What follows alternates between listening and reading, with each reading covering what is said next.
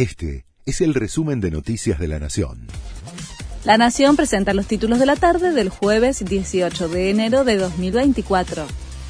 Milei vuelve al país tras participar en el foro de Davos. Está previsto que llegue a Ezeiza este viernes cerca de las 8 de la mañana. Además de reunirse con la titular del FMI y el canciller británico, el presidente mantuvo un encuentro con la reina máxima de Países Bajos, quien asiste al foro en calidad de defensora especial del secretario general de las Naciones Unidas para las Finanzas Inclusivas para el Desarrollo. Gobernadores criticaron a Quintela por la emisión de una moneda propia. No es sano para la economía que cada uno cree una moneda, opinó Alfredo Cornejo de Mendoza.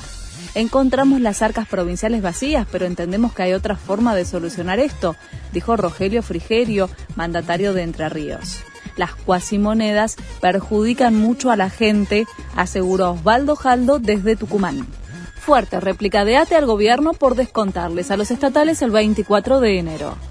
El líder del gremio de los trabajadores públicos, Rodolfo Aguiar, le respondió al vocero presidencial, quien se encargó de notificar la medida de la Casa Rosada y dijo no entender los motivos de la protesta.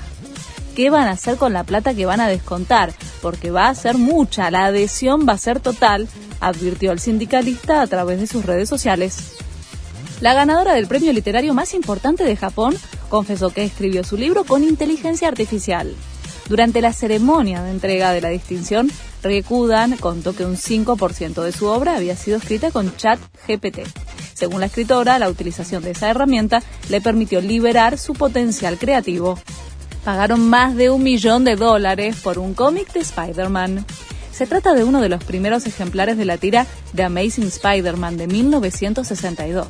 La pieza, en casi perfecto estado, relata la historia del origen de Peter Parker, cómo tuvo sus poderes y cómo un ladrón asesinó a su tío Ben. Este fue el resumen de Noticias de la Nación.